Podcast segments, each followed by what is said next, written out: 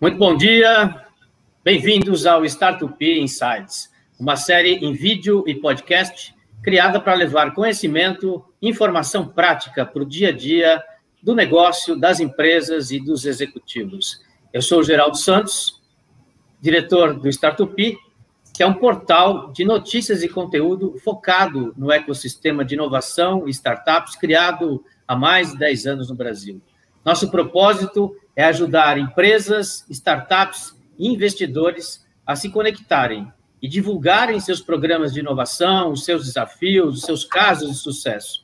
Ajudamos as marcas e seus executivos a se tornarem protagonistas no ecossistema de inovação e startups brasileiro, fortalecendo principalmente as comunidades existentes em todo o Brasil.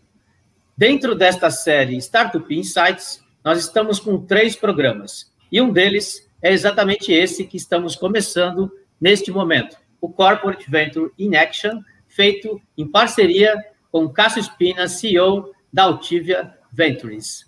Bom dia, Cássio. Bom dia, Geraldo. Bom dia, Bruno. Prazer aqui estar com vocês. Nós. Muito legal. E hoje, obviamente, nós temos aqui o nosso convidado especial. Temos a honra de receber Bruno Stefani, diretor global de inovação da Bembev, mais conhecida como Ambev, né, Bruno? Depois você vai contar um pouquinho dessa história para a gente aqui. Ele é responsável por produtos digitais, relacionamento com ecossistemas de startups, P&D, design, enfim. Né? Ele teve uma carreira meteórica aí dentro da Bembev, vai contar, inclusive, essa virada da empresa, que é essa gigante, né? Muito mais conhecida pela sua cerveja, e hoje aqui vai, com certeza, é, trazer muita, muita informação, muita novidade sobre realmente a parte que importa interna, que é a parte que está mexendo aí com as estruturas todas em termos de inovação global, inclusive, né? Acho que esse é o ponto bem interessante, né? Do Brasil aí para o mundo. Bom dia, Bruno, seja bem-vindo. Bom dia, bom dia, obrigado pelo convite. É, a ideia é trocar, é, acho que tomar café junto aqui, aprendendo, discutindo inovação e quando a gente estiver vacinado, tiver tudo bem, estão todos convidados para fazer o mesmo papo, mas tomando uma cervejinha lá no nosso escritório. Excelente. Já tivemos a oportunidade de passar por lá com o Innovation Tour ao vivo, né? Conhecendo os bastidores do, do escritório, enfim, aquele ambiente fantástico e, obviamente, as máquinas de cerveja ali é o que mais é, fica, fica marcado no final do happy hour. Muito legal. Muito bom ter você aqui. A gente estava comentando aqui nos bastidores, né? A gente se conhece desde 2015, né? Então, assim, é, são muitos anos aí de estrada e que são tão intensos que, que, que realmente acaba parecendo um pouco tempo. Bom, vamos começar então o nosso bate-papo, gente. Obrigado a todos que estão nos assistindo aqui, muito obrigado. Usem o chat aqui para colocar as suas perguntas ao longo do programa. A gente vai tentar aqui encaixar é, durante o nosso bate-papo com o Bruno e nos digam também de que cidade vocês estão falando. A gente quer saber é, da onde vocês estão nos assistindo, ok? Vamos embora, gente? Começando então? Cássio, a bola está com você. Obrigado de novo. Vamos embora. Tá joia. Obrigado, Geraldo. Bom, legal. A gente estava conversando aqui antes, até eu acho com o Bruno, é, sobre uma questão que eu acho que é muito relevante, né? Acho que tem a famosa frase do Jorge Paulo Lema, né? Que ele falou em 2018, né, que é um dinossauro apavorado. E eu acho que toda corporação vive um pouco essa questão, né? Eu vejo que muitos gestores de inovação sempre vêm perguntar, cara, puxa, como é que a gente faz para transformar nosso negócio? Como é que a gente consegue né, mover esses gigantes uh, para conseguir realmente criar inovação? Então, eu queria que você contasse um pouquinho da experiência tua, Bruno, aí na, na Bembev. Como é que foi isso? Como é que essa transformação que está né, tá acontecendo aí, como é que vocês estão conseguindo fazer com que realmente né, a, a, empresa se torne uma empresa inovadora. Então, puder começar por aí, acho que seria um excelente compartilhamento de experiência aí com todo o nosso público. Não, lógico. É, e eu acho que essa frase ela é bem emblemática porque ela serve para qualquer organização, né? Não necessariamente só para organizações que não são de tecnologia. Acho que toda organização hoje, de alguma forma, está tendo que aprender, está tendo que se adaptar todo ano, é, porque o consumidor muda todo ano. É, o usuário do seu produto muda todo ano. A gente acha que a gente está vivendo algo que tem a ver com a tecnologia, mas eu sempre falo que tem tudo a ver com mudança do comportamento do consumidor. E eu acho que as empresas vão se adaptando a esse consumidor. Quando eu olho os últimos quatro anos aqui na Ambev, é, eu, eu, vejo isso acontecendo muito forte. Assim, não é uma área de inovação que fez a mudança, é, a companhia optou por ser cada vez mais centralizada, cada vez mais inovadora. Acho que a gente vê isso em todos os lugares aqui. O que é mais legal é que a cultura não mudou. É, acho que a cultura de dono, a cultura de pensar a longo prazo, de fazer o melhor pela companhia, de olhar para o lado e falar, poxa, tem gente muito boa fazendo coisas melhores que eu e eu quero cada vez mais também, dentro do, do, do que eu entendo, que é inovação e tecnologia, colocar a companhia no topo. Então, eu acho que em quatro anos aqui, é, a cultura talvez foi se adaptando, ela não muda, ela vai se adaptando, ela vai se atualizando, a gente vai entendendo cada vez mais, acho que os conceitos de aprendizado contínuo, de escutativa, de visão de longo prazo, é, para fazer aquilo que a gente gosta. É, eu sempre falo que eu, eu, trabalho aqui na companhia porque eu gosto cada vez mais acho, das pessoas, dos desafios que eu tenho. E, e, e conforme você vai entregando, conforme você vai crescendo, eu acho que você tem a de fazer cada vez mais. Eu lembro que em 2017, quando eu cheguei na Ambev, eram três pessoas no time de inovação, hoje são 60, com um budget muito maior e fazendo desde conexão com, com o ecossistema de startups, que foi onde a gente começou, até pesquisa e desenvolvimento. E mais recentemente a gente olhou e falou: poxa, tem uma oportunidade gigante de começar a desenvolver novos negócios aqui dentro, subir literalmente squads para pilotar o que vai ser no futuro um Zé Delivery, o Madonos, que é a nossa fintech, um Empório, que é o nosso e-commerce, que lá atrás saíram da área de inovação. Então, eu acho que a gente está aprendendo, é, mas assim como, como a Ambev, todas as outras grandes empresas também. E isso nunca mais vai acabar, né? É, acho que esse é um ponto importante, assim. A gente viu em cinco anos, né? Eu, tô, eu trabalho com inovação há cinco anos, uma mudança do ecossistema absurda. Assim, em 2015, eu lembro quando a gente falava de investidor anjo, todo mundo falava do Cássio. Era o Cássio que fazia os investimentos. Hoje você tem vários. É, quando você falava de um portal, você falava do Startup. E hoje você tem um ecossistema cada vez mais é, preparado, muito mais profissional, e são só cinco, seis anos. É, então, acho que a gente está no primeiro capítulo aí de uma história que, inclusive, não viu crise, viu crescimento todos os anos e que está só começando.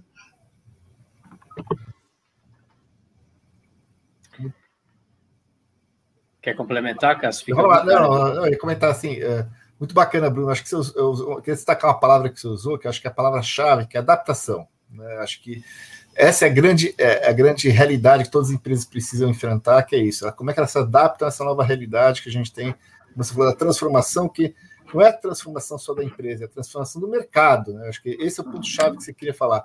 E aí vou pegar engatar um gancho já de uma próxima pergunta, se o Geraldo me permitir, que é uh, como é que você concilia né, uh, uma, uma, uma, cultura, uma gestão que na, de todas as empresas, acho que não é só de vocês, de resultados de curto prazo com a inovação que às vezes demora mais tempo. Né? Ela tem ainda mais as grandes inovações, a gente sabe que elas têm um tempo de maturação.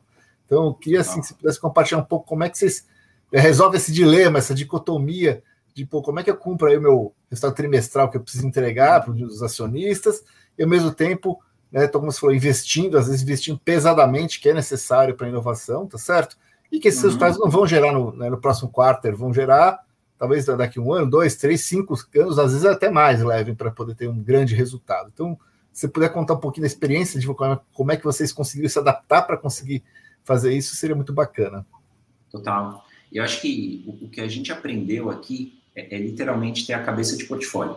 É, o, o nosso time de inovação e tecnologia ele foi configurado quase para respeitar o funil de inovação. Né? Então, eu basicamente quero saber onde estão as oportunidades e entender como é que eu entrego essas oportunidades. E tem, na nossa visão, três formas, que é muito adaptado ali do conceito de H1, H2, H3, é, de curto, médio e longo prazo. Quando a gente olha tudo que a gente faz aqui e começa entender o, o que, que entrega ao curto prazo, é, a gente aprendeu que, cara, o curto prazo é feito com a startup, o curto prazo é feito com o ecossistema. Não tem por que eu achar que eu vou conseguir desenvolver dentro de casa algo que alguém, um empreendedor super talentoso, com time, com dinheiro disponível, já estudou, já fez e tem uma solução muito melhor do que aquela que eu vou conseguir fazer aqui. É, então é muito mais interessante eu entender que a Ambev é uma grande plataforma, um grande ecossistema, onde eu posso criar, onde eu posso plugar soluções em empresas que vão crescer junto comigo. Eu acho que toda vez que a gente pensa um negócio, eu falo isso para o meu time toda semana, é, é, sempre um tripé. O que, que é bom para a Ambev, o que, que é bom para o empreendedor, o que, que é bom para o ecossistema. Tem que fechar esse tripé. É, se uma das pontas não tiver sendo impactada, significa que talvez não seja um bom negócio, não seja um negócio duradouro. É, e aí, quando a gente olha o curto prazo, a maior parte do que eu faço, a imensa maioria, é, conectando com startup.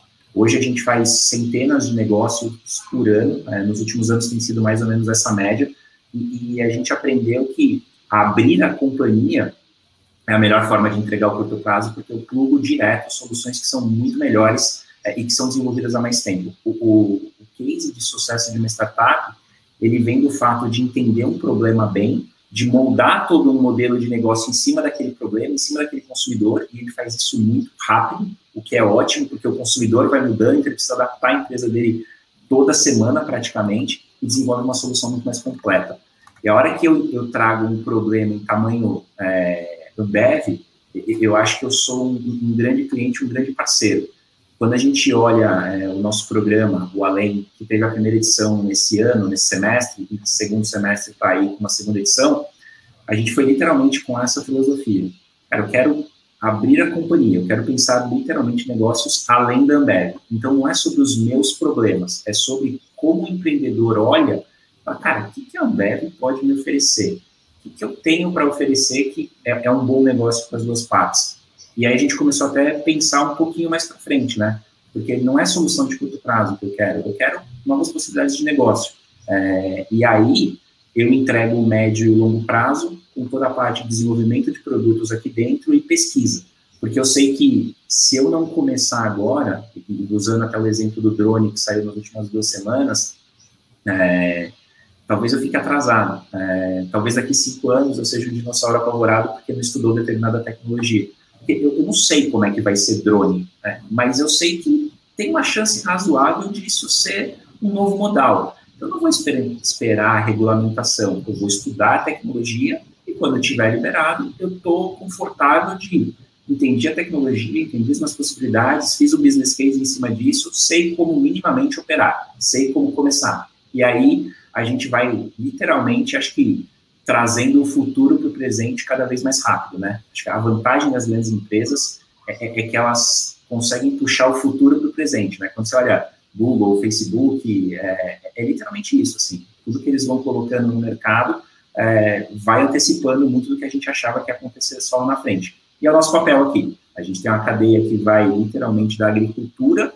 até um app na mão do consumidor na casa dele, passando por marketing, cervejaria, logística, vendas, é, é, muita coisa. Não faz sentido eu não operar como um ecossistema é, e trazer todos os parceiros de negócio para dentro desse ecossistema para crescer conjuntamente. Então é assim mais ou menos que, que a gente enxerga e é assim que a gente entrega o curto prazo para sobrar também investimento para fazer o médio e longo. É, acho, que, acho que é isso. Muito interessante, ou seja, é, é, no episódio passado aqui com o Freitas do Bradesco, né, o Cássio comentou exatamente um pouco disso em termos de incertezas, né, ou seja, essas incertezas que você tem em relação aos drones não te impede de começar a pensar nisso e começar a olhar para isso como uma inovação e trabalhar isso em paralelo até que né, não ficar esperando a legislação, não ficar esperando é, o, o, mundo perfeito, né? Ou seja, é, é, o cara que lidera um ambiente de inovação, ele tem que ser contínuo, não pode ser estático. Você não consegue inovar. Vou inovar hoje e vou inovar daqui a um ano. Não, é um processo diário. Você respira isso dia a dia, é, pelo nosso papo aqui inicial, só, só de, de, de enxergar um pouco do que você está falando. Agora, numa empresa desse tamanho, né, voltando um pouco ao item anterior aqui, você citou que é, é, nos últimos quatro anos já tem negócios com mais de 200 startups, independente do valor, é, efetivamente fez negócios com mais de 200 startups. Como é que isso é possível em termos de, de, de, de na prática, né? Qual é a dica que você dá para aquelas empresas que estão ainda é, tentando gerar negócios com a sua primeira startup? Porque, assim, de novo, a questão cultural é muito forte, é, a zona de conforto é muito grande numa empresa desse porte, as pessoas precisam ser é é, é, é, é, avessas a riscos e transformadas num mundo completamente diferente, né? Perder seus vícios, é, é, é, é, sem contar as regras, os compliances todos que cercam tudo isso. Então, na prática, qual é o exercício que você recomenda para essas empresas que estão tentando tirar essas ideias do papel, esses projetos do papel, e estão enfrentando essas barreiras ainda culturais? Só para complementar um pouco aí a pergunta do Cássio. Sim, eu acho que toda grande empresa ela tem sim uma aversão a risco, mas todos os profissionais de grandes empresas têm a vontade de fazer bons negócios, de acertar, de fazer as suas áreas crescerem, né? E isso é muito maior do que a aversão a risco.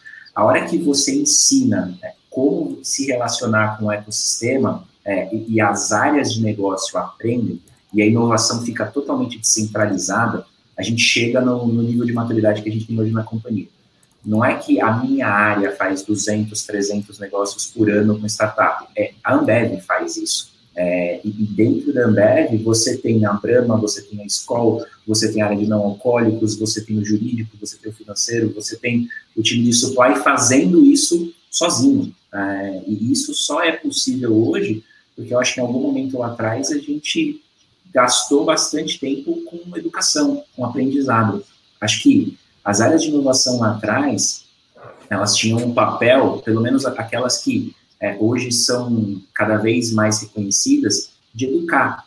Cara, o que é uma startup? O que tem de possibilidade? O que, tá, o que acontece no mercado que a gente deveria olhar aqui dentro? E essa conexão constante é, de falar com o empreendedor todo dia, de ver uma oportunidade de negócio todo dia, e não só da minha área, mas de todas as áreas de negócio Ambev, fez com que a gente fosse aprendendo. Não é um processo rápido, é, demora, mas a hora que você faz um negócio, você fala, pô, peraí, gostei, ainda mais isso daí, é, porque funciona tão bem, é uma tecnologia bacana, eu, eu, eu sou literalmente plataforma de desenvolvimento para esse empreendedor aqui dentro, é, a gente vai aprendendo que muito do que é, tem de sistemas, de processos aqui precisam ser alterados, que não conversa mais com a realidade do empreendedor, e, e a partir daí a gente vai acelerando, né? Eu, lembro, em 2019, a gente fez um programa com a Endeavor, né, o time de não alcoólicos aqui, basicamente para pensar coisa nova, assim, e, e, de largada foram oito negócios novos que a gente trouxe para a companhia, é, em algo que estava totalmente fora do radar, e, e, e, acho que é assim funciona. É, todo, todo programa que a gente lança, toda iniciativa que a gente põe, acho que para rodar em áreas diferentes, a primeira parte é sempre educação. A gente tem um programa aqui que chama Tech Day, né? Basicamente, eu explico é, tudo que, que tem de oportunidade no mercado para aquela área específica. Então, se você é uma cervejaria, o que, que tem de IoT, o que, que tem de 5G, quem são os empreendedores que estão fazendo isso bem no Brasil e no mundo, é, o que, que a gente está vendo nos nossos é, concorrentes ou nas empresas do nosso tamanho que está funcionando e a gente deveria olhar com carinho para testar aqui dentro. É, e, e, eu acho que aí a área de negócio entende e fala, cara, entendi. E a segunda parte, que é o que todo empreendedor tem na veia, é, o, é o, a perda suportável, né? É, o conceito ali da Sara que é basicamente, cara, quanto que eu consigo colocar nessa iniciativa que se eu perder, tá tudo bem. É, eu literalmente fiz um teste, eu fiz uma iteração. O, que congelava as empresas, as grandes empresas do passado, é que eram iniciativas muito caras, muito grandes, né? Porque você tinha aquela, aquele pensamento complexo de, poxa, vou lançar um produto, preciso fazer divulgação nacional, um gasto violento de mídia, preciso fazer uma produção gigantesca, porque eu tenho que fazer esse produto dar certo. E não importa se você é empresa de tecnologia ou se você é empresa de de consumo. A, a cabeça é, é, era no passado muito assim.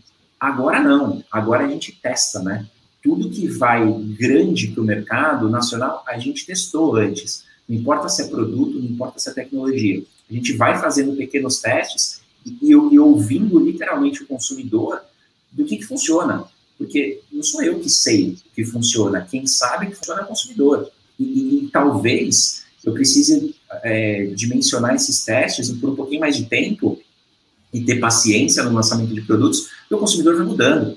Se você olhar, é, o, a gente viveu nos últimos 15 meses de pandemia, cara, quando a gente entrou, todo mundo estava falando de vídeos curtos no TikTok. Aí, no meio da pandemia, a gente falou de live de duas horas.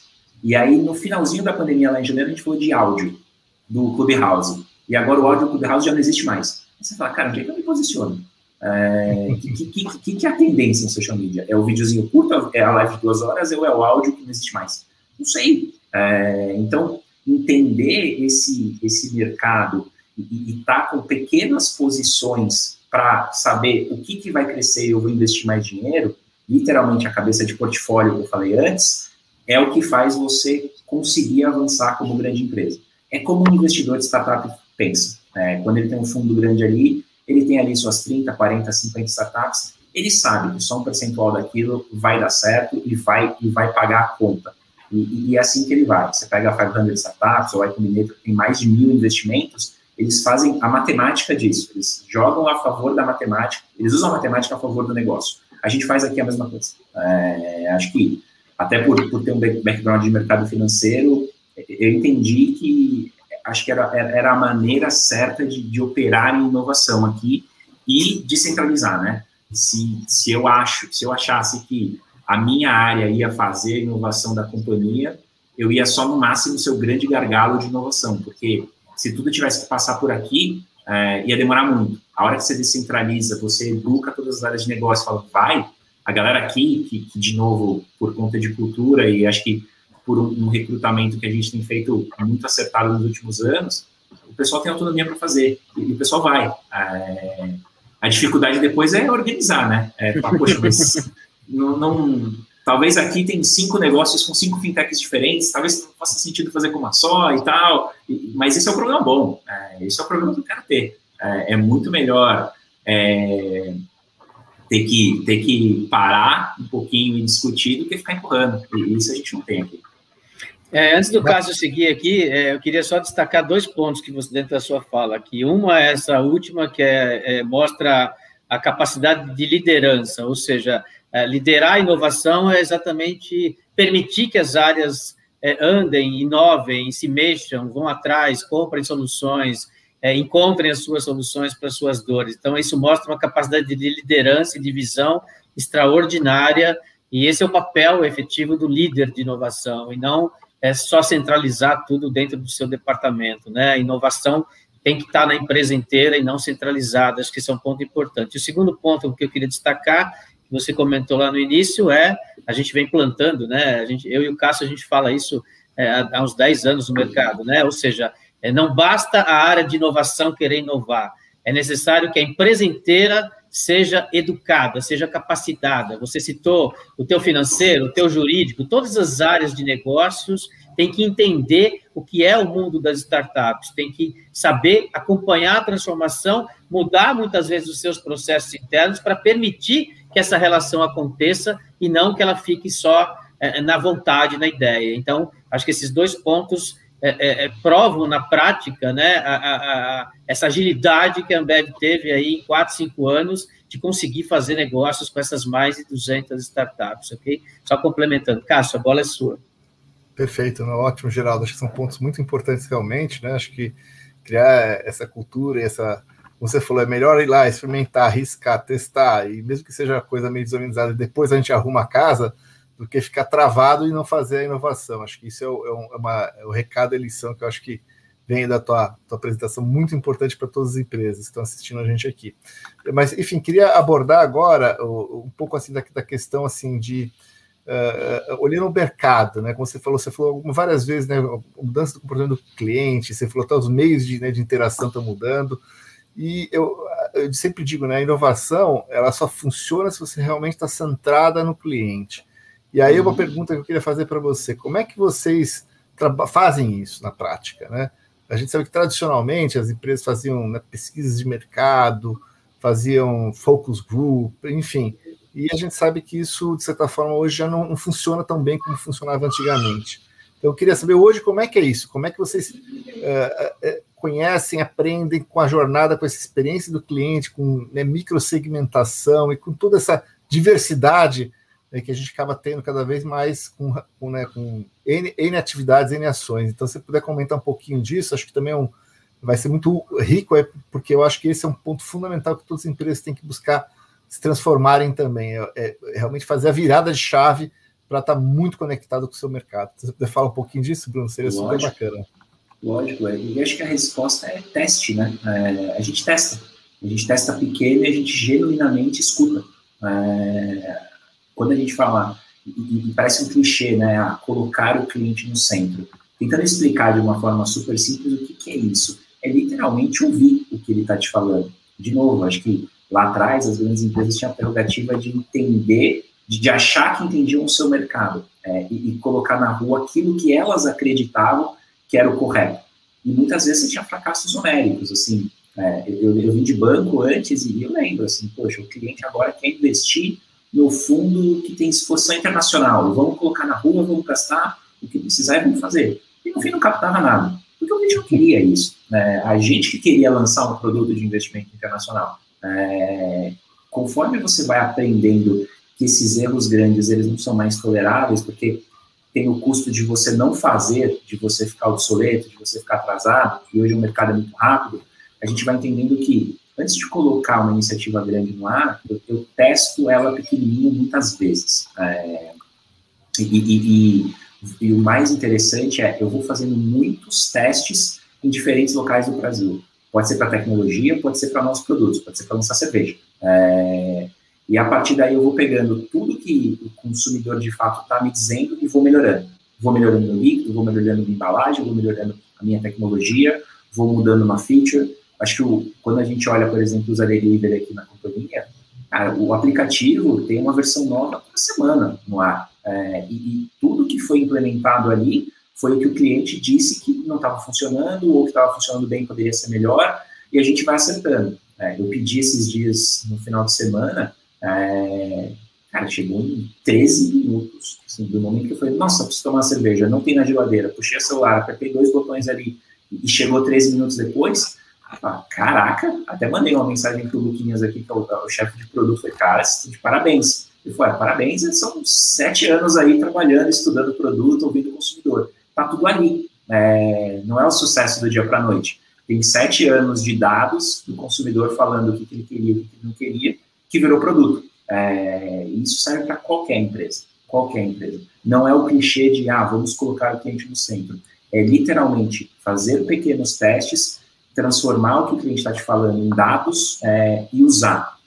E, e, ter, acho que, a humildade de ouvir realmente a sua massa de clientes e não fazer aquilo que você acha que é o correto.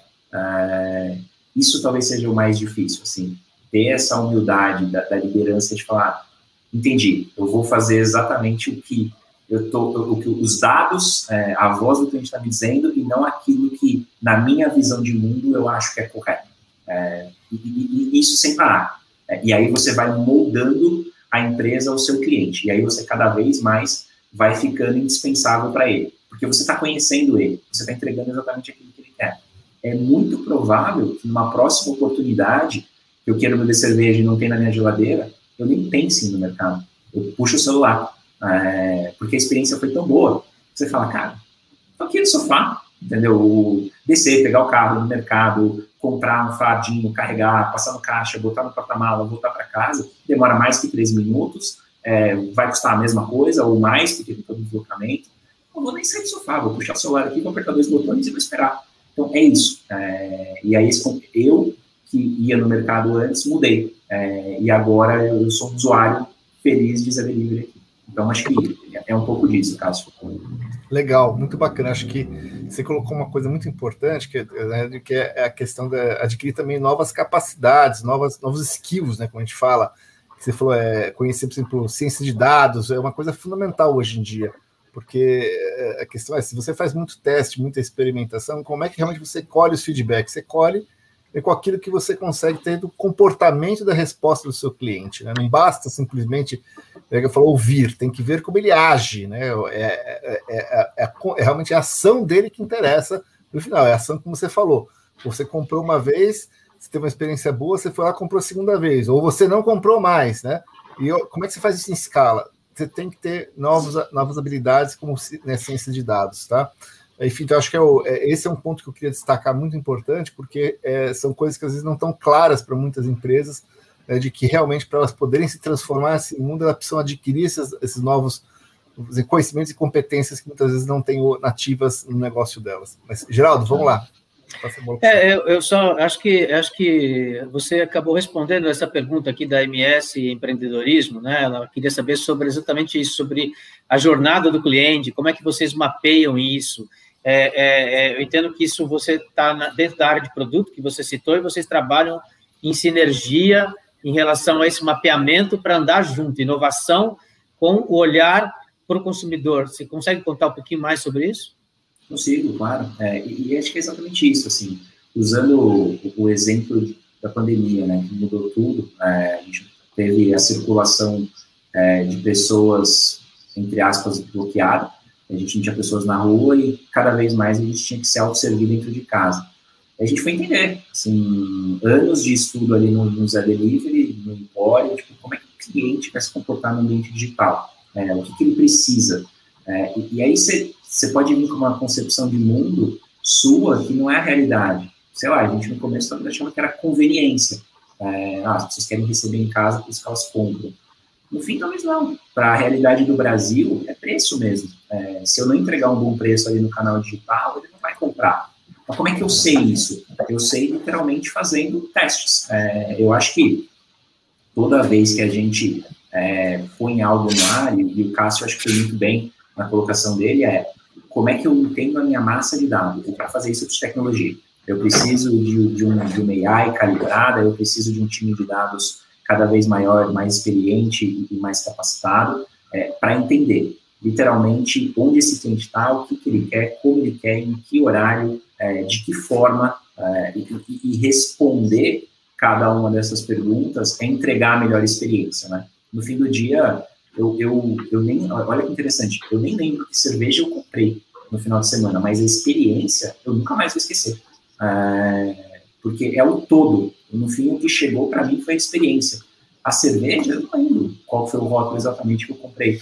Mas é, é, isso, assim, a gente trabalha aqui nos bastidores e pode ser tecnologia, pode ser produto, pode ser processo, é, exatamente para entregar a experiência. Vocês não têm noção da quantidade de mensagens que eu recebi dos meus amigos aqui falando, não, eu quero ser um beta tester desse drone, manda aqui em casa, pô, a varanda já está aberta, é, se precisar de ajuda, tamo junto. Porque é, é interessante, assim, você começa a perceber, óbvio que ainda são muito, muitos dados soltos, assim, é, mas você começa a perceber que tem um, um, um, certo interesse. A pessoa, no fim do dia, talvez ela tenha uma experiência diferente de compra. É, não necessariamente é, a melhor, é o melhor modal para você fazer uma entrega, mas sei lá, talvez todo mundo queira fazer um videozinho, colocar no Instagram, uma história rápida ali de um drone chegando na sua casa e te entregando. Não sei, mas é, é aí, eu vou fazer vários testes para saber é, o, que, que, o que, que dá certo. É, e aí, fazendo, somando esses testes, pegando todos esses dados, usando tecnologia para analisar, aí eu componho a jornada do cliente. Porque eu tenho uma massa de dados, né? Eu não posso testar com um perfil específico, com uma região específica. A gente atende o Brasil inteiro. É, Ambev é empresa nacional, é, hoje global, é, que precisa entender o seu consumidor. E quando a gente fala do consumidor, é muita gente, né? E, e eu preciso literalmente entender essa massa e tentar entregar a experiência para o Cássio, para o Geraldo, para mim, que talvez sejam diferentes. Mas eu entendo o todo para depois fazer os clusters é, de, de, de, atuação. É muito legal ver, enxergar essa visão, né? principalmente numa empresa é, é, é, super tradicional aí, que muitas vezes tem até um comentário aqui, né? É, é citado até como um monopólio, né? Ou seja, é, muitas pessoas acham que é um monopólio, só que hoje o consumidor tem tanta liberdade de escolha, né?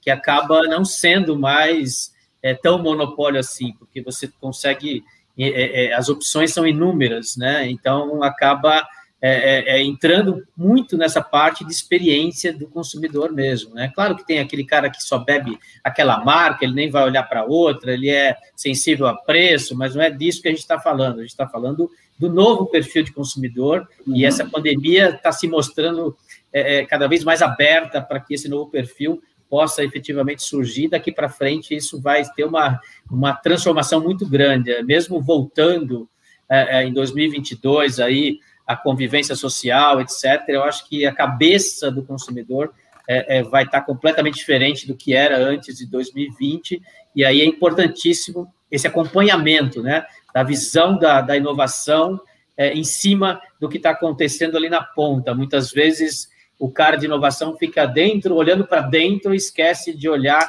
o foco principal, que é estar centrado no cliente. Então, de novo, mais uma vez, né, assim, é, é, é mostra a competência da Ambev e na liderança de inovação, é, é, esse ponto de olhar, estar centrado no cliente, porque quem não está fazendo isso hoje, não adianta pensar em inovação, principalmente porque não está atendendo a demanda do seu mercado, do seu cliente. Muito legal. É. é.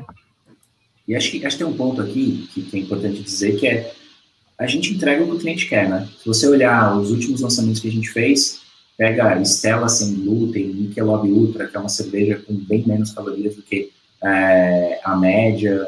Cara, não fui eu que tive essa ideia. Foi o cliente que falou que queria. Eu vou lá e faço. É, e conforme ele vai me falando o que ele quer, eu vou fazendo. A dificuldade é como é que eu adapto a companhia para fazer muitos novos líquidos, ter muitas marcas diferentes ao mesmo tempo. E como é que eu faço isso chegar no cliente correto? Para fazer tudo isso, de novo, eu preciso entender. É, eu preciso entender quem é a pessoa que quer uma cerveja com baixa caloria, quem é a pessoa que precisa de uma cerveja sem glúten, quem é uma pessoa que não gosta de cerveja, e quer beber hard seltzer, quer beber outro, outros líquidos. E eu tô lá, é, e eu tô lá fazendo e entregando os meus produtos. Tudo isso orquestrado pelos dados que o cliente vai me dizendo e que eu estou escutando. Acho que a, a, parte de ter uma escuta realmente ativa, ela é super importante. É, eu preciso genuinamente querer escutar. É, não é só falar que coloca o cliente no centro para parecer moderno, para parecer inovador. É, é, é, literalmente querer escutar. Por isso você, você coloca o cliente no centro. Muito bom. Antes de passar para o Cássio de volta aqui, o Marcos Jimenez é, falou que você pode mandar, ele pode mandar as coordenadas é, do drone para você, ok? E aí eu vou emendar também, né? Eu estou aqui na praia, então quando você precisar testar um drone aqui na praia, se precisar mandar para a praia, manda para mim, que é, estamos abertos aqui a participar desses testes, beleza? Boa. Vamos lá, Cássio. Vamos lá. Seguinte, Bruno, queria pegar um outro gancho aí, eu acho que da experiência que você tem aí, é, que um dos grandes receios que muitas das empresas têm para se inovarem é porque muitas vezes a inovação, de alguma forma, pode ser um ofensor ao negócio atual dela, né? E, assim, não sei se é o caso de vocês, mas imagino, assim, se, tá, se houve algum momento, algum dilema, quando vocês lançaram, por exemplo, a plataforma do Zero Delivery ou outras plataformas, de certa forma você estava, vamos dizer, colocando uma, um canal de vendas que era um canal que, entre aspas, competia com o seu canal tradicional, que é a venda do mercado mesmo. E aí, como é que é isso? Como é que você né, lida com essas questões? Porque eu sei que muitas empresas resistem, né, e tem cases clássicos, né, a gente sabe disso, né, o famoso uhum. case da Kodak, que inventou a câmera uhum. digital e e descartou porque ia né, destruir o mercado dela. Então, me conta um pouco disso. Como é que você supera isso? Imagina, não sei se teve alguma resistência interna ou não, se teve alguma discussão, ou mesmo algum parceiro que eventualmente questionou vocês. Como é que é isso? Conta um pouquinho dessa, dessa experiência de vocês nesse sentido. Eu acho que é, até pode parecer repetitivo, mas é que é realmente o, o mais importante, assim, né? Quando você fala de ah, tem um ofensor, tem uma resistência interna, a gente está partindo muito do pressuposto da companhia, né, das lideranças da companhia. É, isso não é verdade para o cliente. O cliente não quer saber é, o, o, que, que eu acho, ele quer ser atendido. É, não importa se ele está em casa, se ele está na praia, se ele está no bar, se ele está no mercado, se ele está no restaurante. Ele quer ter o produto dele. Então, o que a gente percebe é, eu preciso literalmente estar em todos os lugares. É, quando a gente fala de Zé Delivery, não é que eu estou entregando cerveja na sua casa, eu estou dentro do seu celular. É, o aplicativo está lá. Você vai receber onde quer que você esteja. Você pode estar numa esquina na rua, colocar aquele endereço, você ficar ali na esquina, o motoboy vai chegar ali e vai entregar para você. Então, o que a gente vai percebendo aqui como companhia é, é, é literalmente aquela questão de ser indispensável. É, entregar realmente a experiência de compra. Porque quando você pensa na compra de cerveja, ela não é aquela experiência agradável, né? Não, ninguém fala, não. É, é gostoso porque ela está sempre no momento bom, né? Você vai fazer um churrasco, tá na piscina, você está conversando com seus amigos, ela sempre está no momento bom, no momento de felicidade, mas sair, pegar o carro, pegar um fatinho de cerveja, colocar no carrinho, passar no caixa, botar de novo no porta-malas, chegar em casa, não, não é aquela coisa, nossa, que, que experiência gostosa de compra. É, então a gente foi tirando os atritos. E sim, tem sempre a discussão de, poxa, mas será que vai tirar as pessoas do bar? É, será que realmente a gente consegue ter um preço bom? E aí, de novo, teste. Assim, vai testando, faz o teste controlado, faz o teste rápido, realmente aprende com, com esses testes. E aí não é sobre a gente dizer o que é melhor, é sobre o cliente comprar. Acho que a melhor forma é, de você testar se alguma coisa está funcionando é se o cliente compra. Não é o que ele está dizendo só também, é o que ele está fazendo, né? É, muitas vezes você tem a pessoa que reclama do app, fala, putz, esse app é ruim, não sei o que, coloca isso no Google Play ou na App Store, mas aí você vai olhar essa pessoa e fala, nossa, mas ele é um consumidor semanal aqui, ele compra toda semana, ele, ele realmente usa. Aí você vai entender, né, o, como, é que, como é que funciona essa dicotomia. A hora que você muda a lente e, e vai para o consumidor e não sobre aquilo que a gente acha, e é super difícil fazer isso, tá? É, você realmente colocou, acho que a sua companhia numa trilha de crescimento. Então, é assim que você resolve. Perfeito, acho que é, novamente, é essa questão da máxima de colocar o consumidor no centro, acima de tudo, acho que é o, é o, é o grande mote para você realmente é, perdurar sua companhia, né? Porque eu acho que quem não fizer isso, infelizmente, está fadado né, no futuro a, a desaparecer. Essa experiência que a gente tem visto há muito tempo. Eu queria pegar o gancho, já tem, eh, se colocar mais algumas perguntas aqui, a gente tem várias perguntas. Uh, se puder colocar uma pergunta aqui do Eliésio, tá? Ele está perguntando assim se uh, cada departamento, né, negócios da companhia são, uma, de certa forma, uma startup, tem, se tem autonomia, se tem metas. Eu acho que você já falou um pouquinho disso, né? que é, né, da, da, da, autonomia que dá, dispensada, mas se puder ser mais específica para responder a pergunta do Elias, agradeço. Total. Eu acho que a resposta é sim, assim, e é muito de cultura, né? É muito de dar autonomia para as pessoas. Cultura não tem certo ou errado. A gente tem uma cultura aqui que a gente gosta e acredita. É, e parte dela, acho que é dar autonomia para as pessoas. Não tem a Ambev fazendo negócio com o ecossistema. Tem a Brahma, tem a Skol, tem a cervejaria de Guarulhos, tem um time de, tecnologia lá no Rio de Janeiro. Eles acessam o ecossistema, eles é, estão cada vez mais próximos e tentando inovar. O, o nosso papel aqui é literalmente como é que a gente orquestra tudo isso, como é que a gente entende maturidade de área, como é que a gente descobre se para determinadas áreas a gente pode fazer um programa mais estruturado, para outras eu preciso dar quase que um banho de loja e explicar o, o que, que ela deveria estar tá olhando. É, então, a partir daí, eu acho que a gente acelera a companhia, né? Eu, eu, eu voltei a estudar e estou fazendo doutorado em um tema de ecossistema de negócios.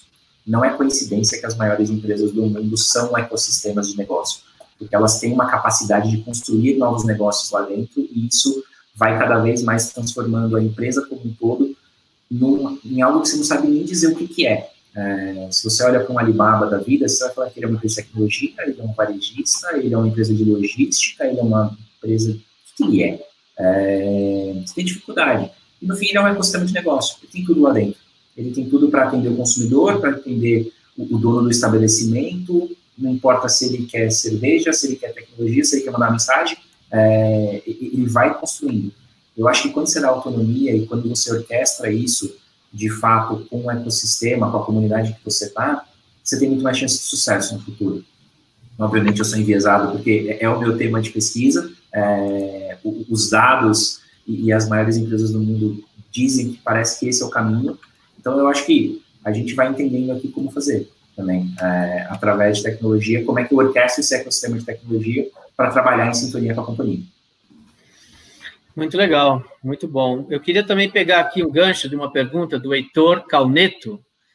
É, ele fala aqui é, sobre POX, rollout, com relação à infraestrutura no site, quais desafios você tem. E eu queria emendar essa pergunta com o fato de, dar, de vocês serem uma empresa global, né? Ou seja, é, pelo fato de vocês serem global, é, existem vantagens e desvantagens em relação à inovação? Como é que é esse desafio seu em relação a esse tópico? Tá.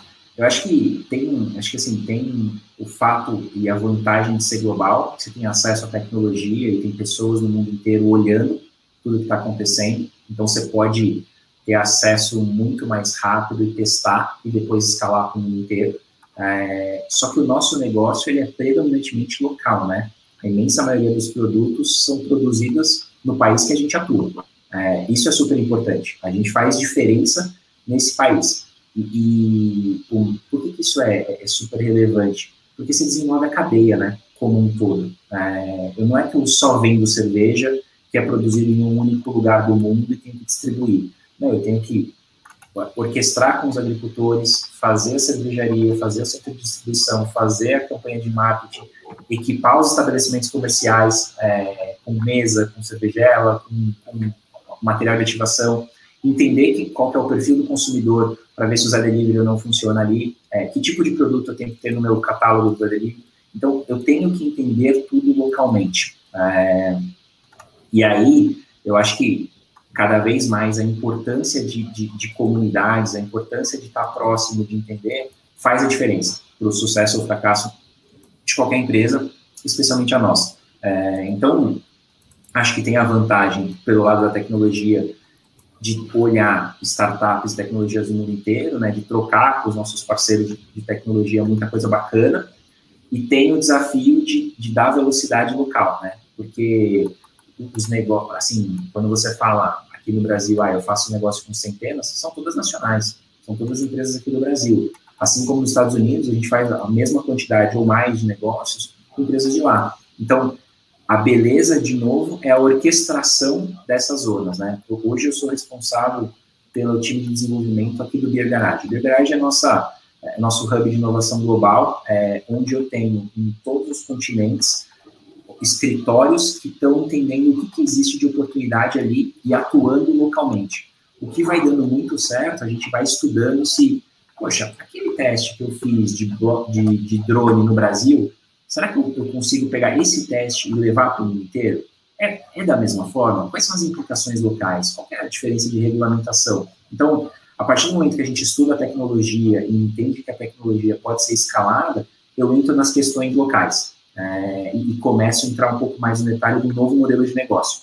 Porque a tecnologia eu consigo escalar é, sem grandes dificuldades, mas a hora que eu vou para as restrições, para as diferenças culturais, eu preciso ter um pouco mais de calma. É, por isso que é super importante trazer o, o futuro para o presente, porque eu sei que lá na frente a discussão da operação, do modelo de negócio, é, é, ela talvez seja um pouco mais morosa.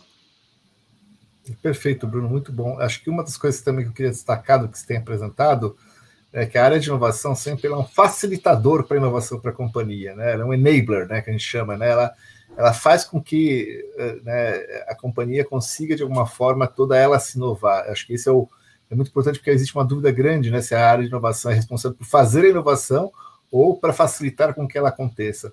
E aí entra uma questão que eu sei que muitos gestores também sempre apresentam, é, e você comentou logo no começo, eu lembro que você falou que né, cresceu muito a área de inovação, o budget cresceu muito, e ele sempre me questiona, Cássio, como é que a gente consegue justificar né, o nosso budget? Como é que a gente consegue né, justificar investimentos que têm que ser significativos, porque não existe inovação sem investimentos né, relevantes, tá certo?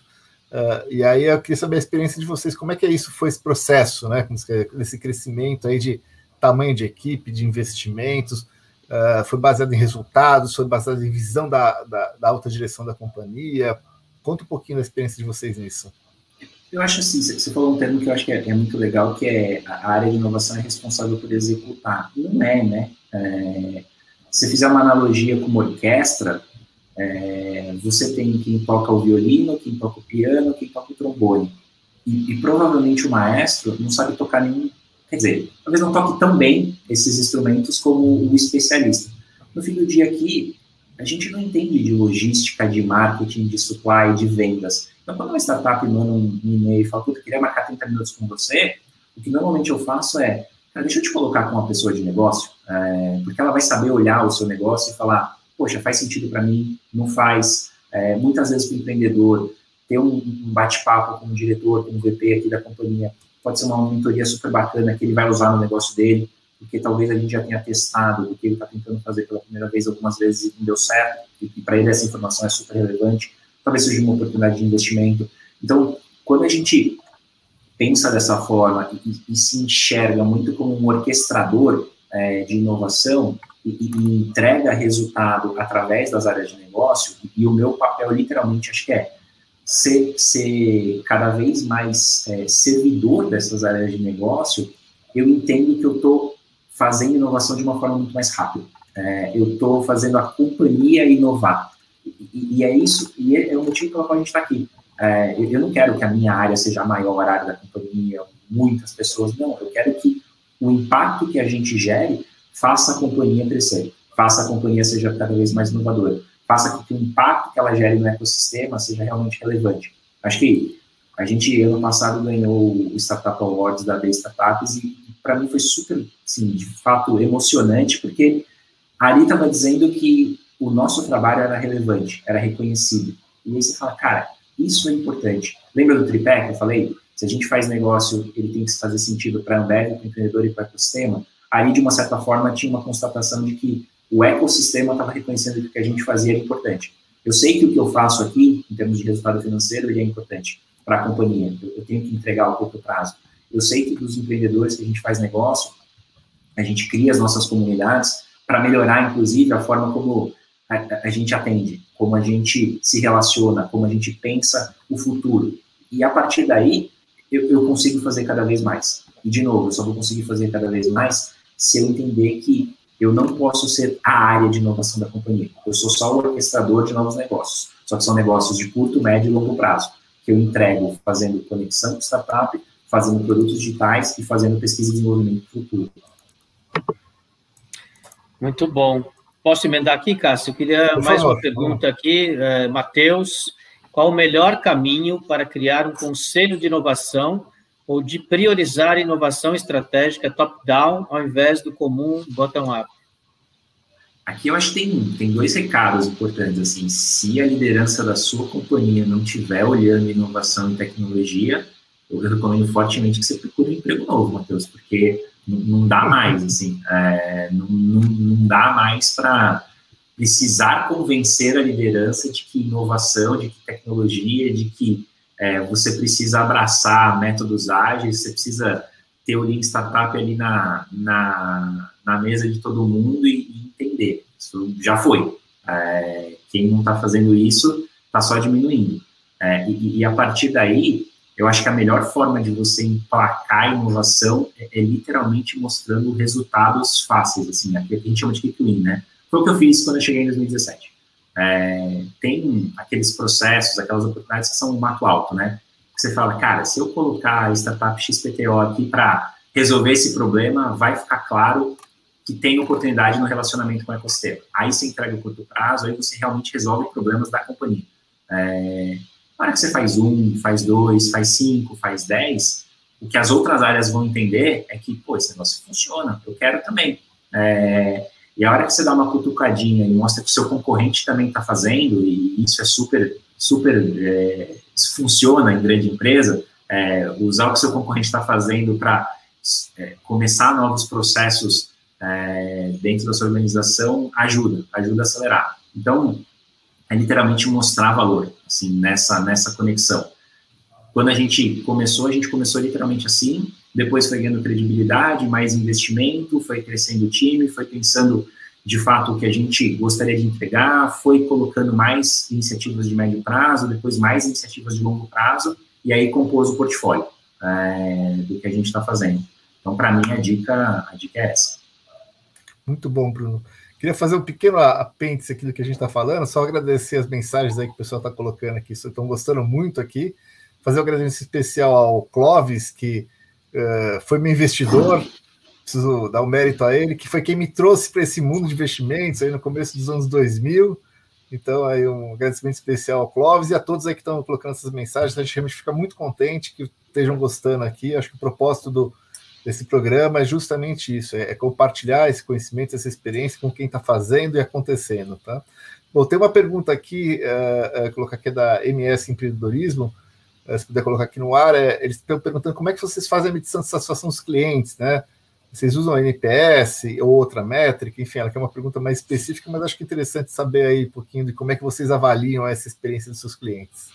NPS, acho que NPS, acho que engajamento nas plataformas digitais, conversão, é, acho que recorrência também é uma forma sutil de você entender, é, mas acho que NPS, NPS funciona bem. Perfeito, tá ótimo. Geraldo?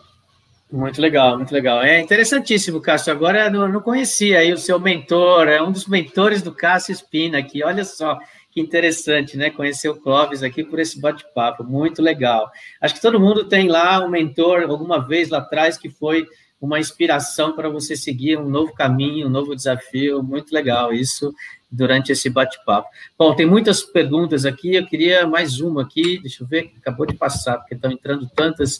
É... Vamos lá, vamos lá. Cadê, cadê?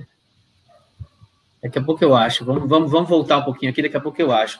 É, vocês, vocês, como grande empresa, né? Assim, obviamente, é, é, quando se fala de uma empresa que já, já fez negócios com mais de 200 startups, esse assunto já se torna mais fácil. É, mas a gente sabe que existem grandes empresas que têm dificuldade em atrair empreendedores, né? Muitos empreendedores, muitas startups ainda têm receio é, de negociar, de, de fazer negócios, é, é, é, de ter uma relação forte com grandes empresas, mesmo sendo B2B, mesmo sendo o foco dela, existe uma grande dificuldade, né? É, qual é a recomendação que na, você, com uma, essa experiência toda aí de mercado, né, inclusive fora da Ambev, é, daria para esses empreendedores é, que encontram essas dificuldades, essas barreiras e não conseguem se relacionar com grandes corporações como a de vocês? Eu acho que o que a gente aprendeu aqui é que a Ambev é muito grande, né? É, você tem dificuldade de transitar dentro de grandes empresas. O que a gente foi fazendo com o tempo é personificando, né?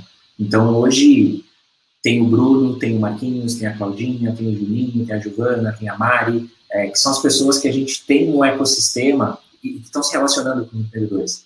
E aí fica, fica muito mais fácil porque não é um cadastro numa plataforma, é um WhatsApp para mim, que vou conectar na pessoa aqui dentro. Então, apesar de parecer amador, funciona, é, porque a, a, gente consegue estar tá mais próximo, a gente consegue entender, a gente consegue literalmente fazer o match da solução do empreendedor com os programas da companhia. A gente só não compra, a gente só não decide o investimento, e a gente nem deveria fazer isso. Porque, eu, de novo, eu entendo de logística, eu entendo de vendas, eu entendo de marketing tão bem quanto as áreas.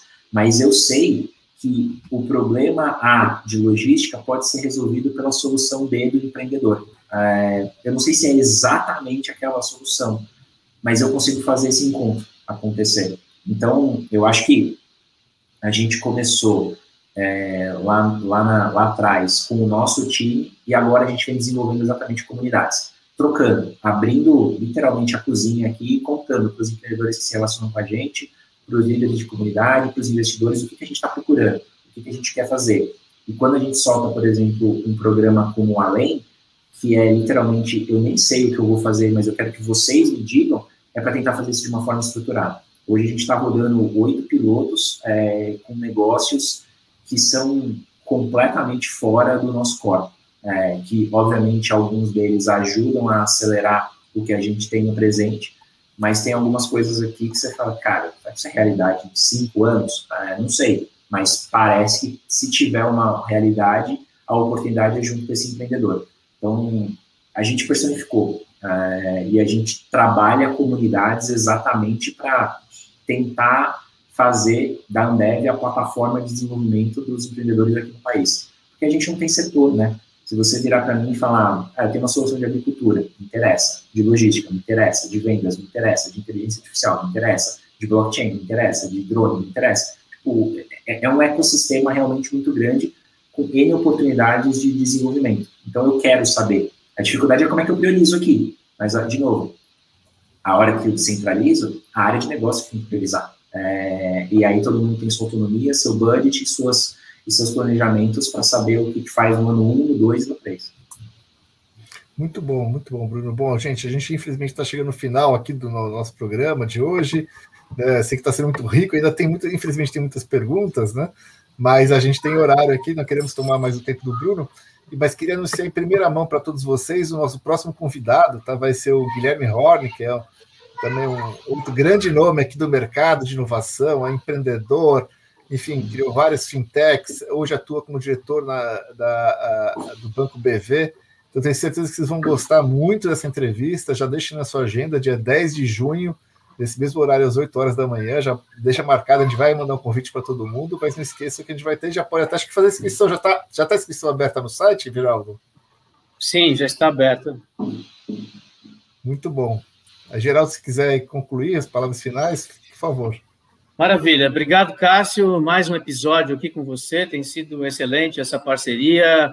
Bruno, assim, não tenho palavras aqui para agradecer. É, é, impressionante como a gente consegue é, mostrar aqui em uma hora os talentos brasileiros, ou seja, aqueles líderes brasileiros de inovação que existem nas grandes empresas, é, que conseguem transmitir de forma simples, com clareza, com objetividade.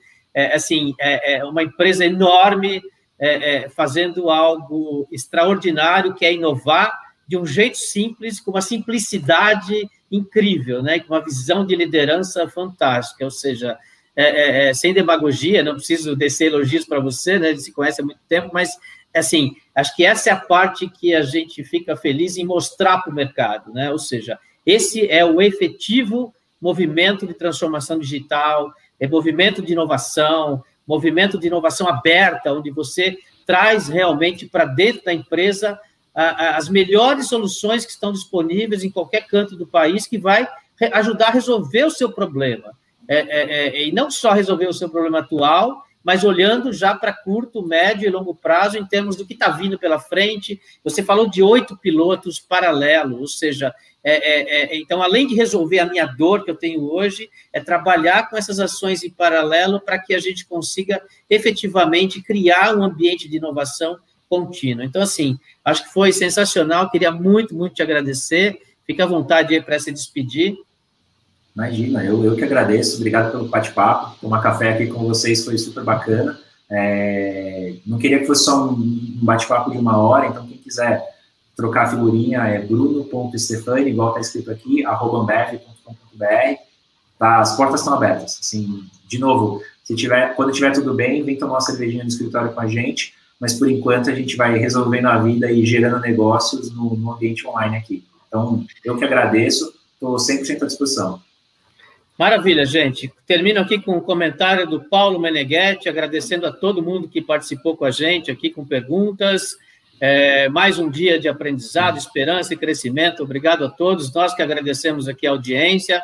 Esse programa fica gravado aqui no YouTube. Se vocês quiserem compartilhar com todos os colaboradores da empresa, startupi.com.br. Continuem seguindo as nossas redes sociais e acompanhando. Nós vamos ter uma matéria específica sobre esse programa, com acesso ao vídeo na íntegra ou em podcast, ok? É, o nosso muito obrigado a todo mundo que participou. Obrigado ao pessoal de produção, Bits Brasil, nossa agência de eventos aqui produzindo esse evento digital fantástico. Obrigado à equipe de redação do Statupi que está acompanhando e gerando aqui a nossa matéria. Obrigado, gente. Até um o próximo Corporate Venture in Action.